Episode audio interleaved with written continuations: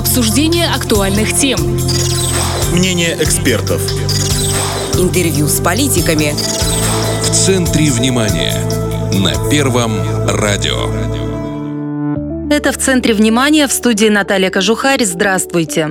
Вечно зеленые деревья и кустарники на улицах городов и сел, цветущие розы на клумбах, плодовые сады и ягодные плантации и многое другое. Вся эта красота и вкусность с большой вероятностью родом из Каменского питомника, а именно из крестьянско-фермерского хозяйства, которым управляет Богдан Лутий. Лауреат Госпремии «Человек года-2022» в номинации «Человек своей земли» сегодня с нами на связи. Богдан Александрович, добрый день. Добрый. А вот вас в этом году признали человеком своей земли. Именно в этой номинации вы стали человеком года. И на земле вы работаете, я так понимаю, уже много лет, да? Вот сколько? Как начинался путь в аграрной сфере? Это семейный у нас. Начинал мой отец, а ему передал его отец. Ну, а я уже, получается, как в третьем поколении уже пришел к отцу на работу. Отец организовал питомник еще при колхозе, Каменском районе в 90-м году. Я уже после окончания школы, окончания Каменского техникума уже пришел работать сюда, к нему на поле. И вот с тех пор постоянно здесь с ним в одном месте. Это уже сколько лет получается? Получается 20 лет, потому что в третьем году я поступил в ПГУ на заочное, а до этого я уже учился, работал здесь. А почему именно питомники, вот именно такое направление работы? Принципе, отец еще когда-то занимался до открытия, до организации питомников, занимался на приусадебном участке. И вот так мы с детства приучались нас выращивать саженцы, розы, вот прививку делали. И так постепенно с приусадебного участка мы взяли в аренду землю в колхозе. Сначала 5 гектар, потом 10 гектар. И вот на сегодняшний момент у нас 70 гектар земли. 70? Да. И основной вид вашей работы – это вот выращивание посадочного материала. А какие виды, каков ассортимент?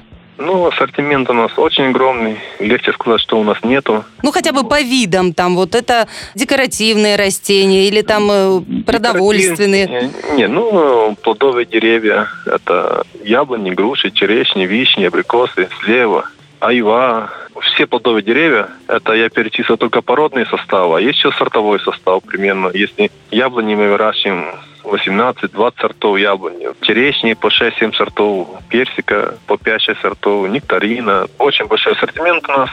Розы, сортов 70-80 у нас ежегодно мы выращиваем 70-80 сортов роз. Это которые у нас стоят так на массовом потоке. И плюс еще 10-15, которые мы наблюдаем, привозим что новое, знаете, наблюдаем, смотрим, если да, действительно, розы красивые, розы пользуются спросом, мы их выращиваем, ставим на потоки. Ну и, и вечно зеленые растения, кустарники, вечно да? зеленые тоже? деревья, вечно зеленые кустарники хвойные, туи, можжевельники, самшиты, елки.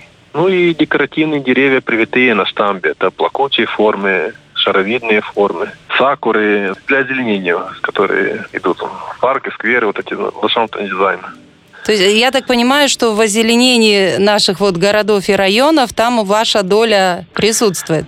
Э, да, да, да, уже, уже может немалая доля уже. Ну, потому что когда едешь по республике, проезжаешь, вот едешь с Каменки в Тирасполь, заезжаешь в любой район, и особенно когда цветут розы, я вижу это, да, это мои розы, я их узнаю. Да, это наши розы, все клумбы вот эти. Ну, это, это приятно, наверное, вот э, ну, видеть конечно. свой вклад.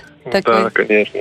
Ну и, конечно, плодовые ягодные культуры. Это смородины, черная, 3-4 сорта, красные 2 сорта, 6-7 сортов малины, крыжовники, клубники 4 сорта. Ну. Я вот, насколько знаю, всего около 500 видов и сортов у вас посадочного да, материала. Да. Да, да, да. Если все перечислить, все перечислить, то ассортимент большой, прям очень большой.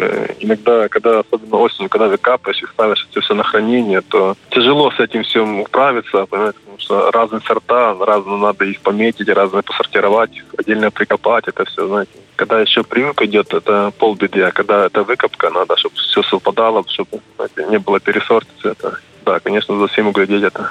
Ну, чтобы их потом обратно, да, весной высадить и не перепутать все. Э, не, мы их не высаживаем, мы их выкапываем, вязываем в пучки, и они готовы к продаже, потому ага. что э, мы как таковой по рынкам вообще не ездим уже лет 10-15.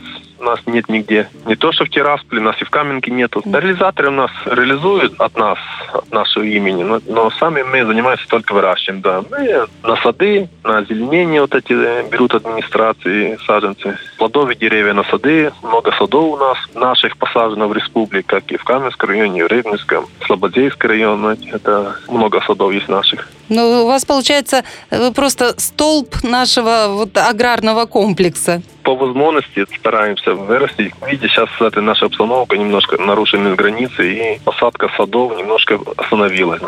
Нету вывоза, нету сбыта продукции. И вот пока немножко приутихло все. Но, тем не менее, сейчас Э, идет второе направление, это озеленение. Сейчас уделяет большое внимание на озеленение наших городов, районов, сел. Ну, идет внимание, как вторая волна. И вот сейчас больше у нас направление идет на озеленение. Вот эти все декоративные, красиво цветушные растения, вечно зеленые. Вот в этом направлении мы работаем больше. А вот э, я читала еще, что из новинок у вас орехоплодные культуры. Это новое направление такой деятельности? Просто люди спрашивают что-то новое, знаете. Ну и вот мы стараемся как-то не отставать, стараемся как-то пополнять свои новинки. Мы выращиваем фундук, фундук привитой, фундук вегетативный, это орехоплодные. Миндаль, это тоже считается орехоплодные культуры. Но это же южные культуры, они нормально у нас себя чувствуют? Да, Или у нас да. уже юг по климату? Да, видите, как у нас меняется сейчас климат, конечно, сильно. Но растет фундук, миндаль, да, уже начинает произрастать. Грецкий орех, правда, мы ее не прививаем, у нас есть э, мы отбираем, которые лучше сорта, и орех не прививаем. А все остальные, и медвежий орех прививаем, фундук на медвежьем орехе, вегетативный, отводками, вегетативное размножение, фундук, и, конечно, миндаль. Три-четыре сорта мы выращиваем миндаля, которые сладкая косточка, вот эта горькая, культурные сорта. И это тоже вот э, на данный момент на внутренний рынок, да, идет? Да, да. Ну, это не на сады, а в частные подворья, на приусадебных участках люди сажают. Угу. Массовых таких заказов пока нет у нас, на орехоплодные. Кизил у нас еще вот из новинок, вот 2-3 года, как мы начали выращивать кизил. Ой, как хорошо, очень люблю кизил. Привитой кизил, есть кизилы уже сорты э, кизила довольно крупные, есть до 4 сантиметров, 3-4 сантиметра. Есть красные, есть желтые, окраска плода. И желтый кизил? Ух ты. Да, есть желтый кизил уже, да. Ну вот э, звание, да, Человек года дают за достижение именно минувшего года, вот в данном случае 2022. Вот э, что вы можете отметить из достижений именно 2022 года?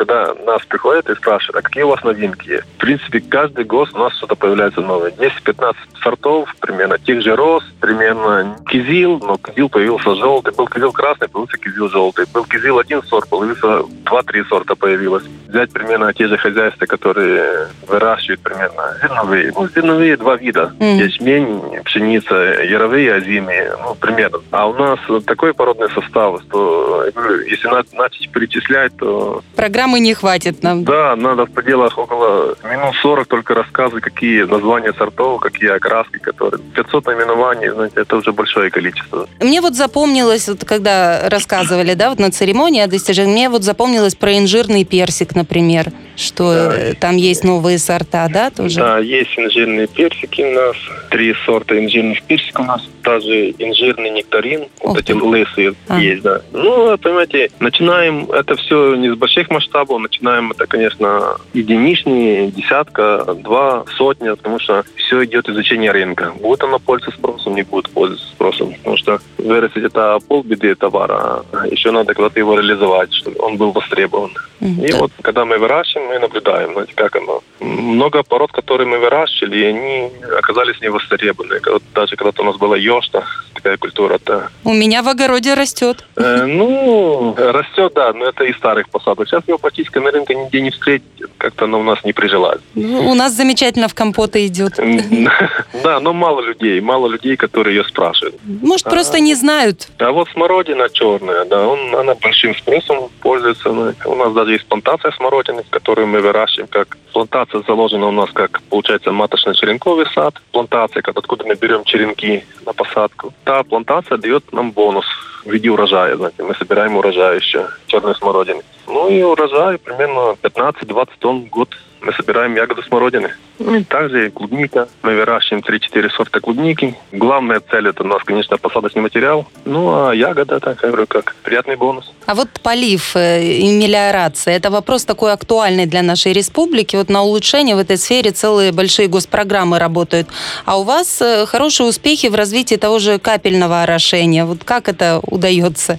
Есть у нас орошение. Мы протянули его 10 лет назад самостоятельно. И, знаете, не было еще тогда программы вот этой господдержки. Своими силами это все организовали полив, протянули систему эту поливную через капельный полив. Около 100 километров капельной ленты у нас на поле растянуто. Ну, по мере возможности мы поливаем. Ну, конечно, не хватает нам воды на все. Нет у нас тех объемов. Питомник у нас находится далеко от Днестра. Получается, 180 метров у нас питомник над уровнем моря. Высота. Проблематично. И, да, проблематично. Многозатратно. Ну, сейчас очень меняется климат. И без воды, как говорят, ни туда, ни сюда. И вынуждены были тянуть его, да. Ну, так. в общем, в, в этом направлении еще есть э, работа, да? Много. Ну, у нас, понимаете, мы далеко от Днестра. И нет нету хозяйств покрова, чтобы с кем-то совместно скооперироваться, чтобы, знаете, у нас это нереально. Которая вода есть у нас в недостаточном количестве, но для поддержки, чтобы это все не, не засохло, то поливаем. Ну, может быть, э, как-то вот централизованная программа мелиорации подтянет и Каменку в этом отношении.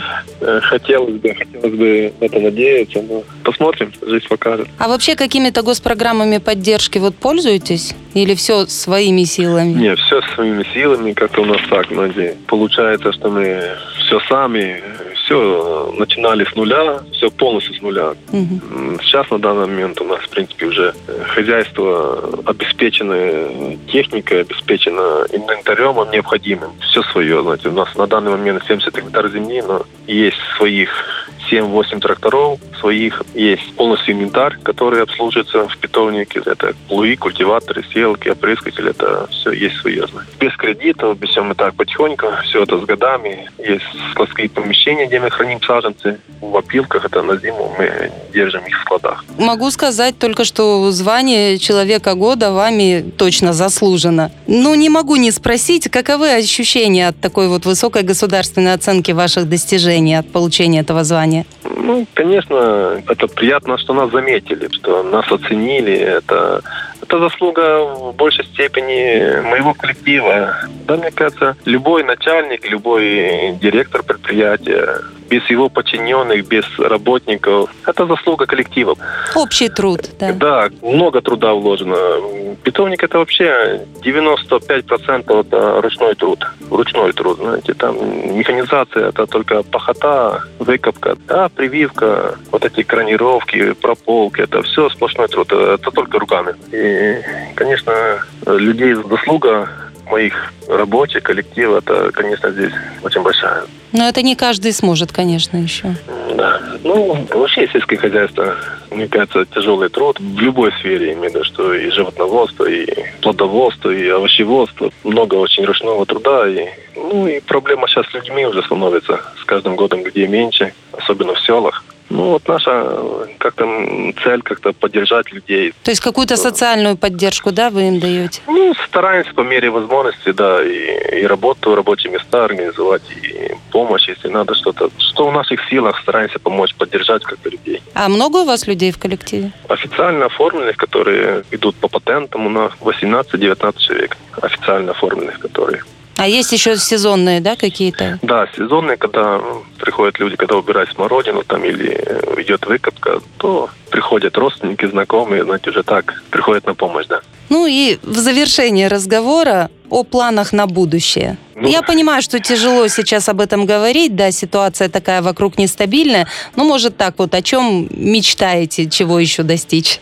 Мечтаем. Нравится моя работа, мне очень нравится, знаете. Я, мне кажется, когда говорят, вот уезжают люди, был бы спрос на наш товар, заказов побольше, знаете. Ну, выход еще на, на внешние рынки, да, тоже сейчас с этим да, беда, ну, конечно. Понимаете, вот я же говорю, вот сады заблокировали сейчас вот эти вывозы, и все аграрии остановились. А озеленение вроде идет, да, спрос, тенденция на посадку. Но республика наша маленькая, и как-то так. Королевство мало, разгуляться негде, да? Ну, примерно так. Есть у нас возможность и вырастить много саженцев, и посадочный материал, и это всю красоту создать. Да, не вопрос. Ну, вопрос с бытом это все, реализацией. Это уже, знаете, не от нас зависит. Мы желаем вам только успехов и дальнейшего развития. Ну и чтобы все временные трудности, будем верить, что они временные, чтобы они закончились и все шло хорошо. На это тоже надеемся, да, конечно. Спасибо вам большое. Спасибо вам. С нами был «Человек года 2022» в номинации «Человек своей земли» руководитель крестьянско-фермерского хозяйства питомника села Константиновка Каменского района Богдан Лутий. А в студии работала Наталья Кожухарь. Это в центре внимания. Оставайтесь с нами на Первом радио. Обсуждение актуальных тем. Мнение экспертов. Интервью с политиками. В центре внимания. На Первом радио.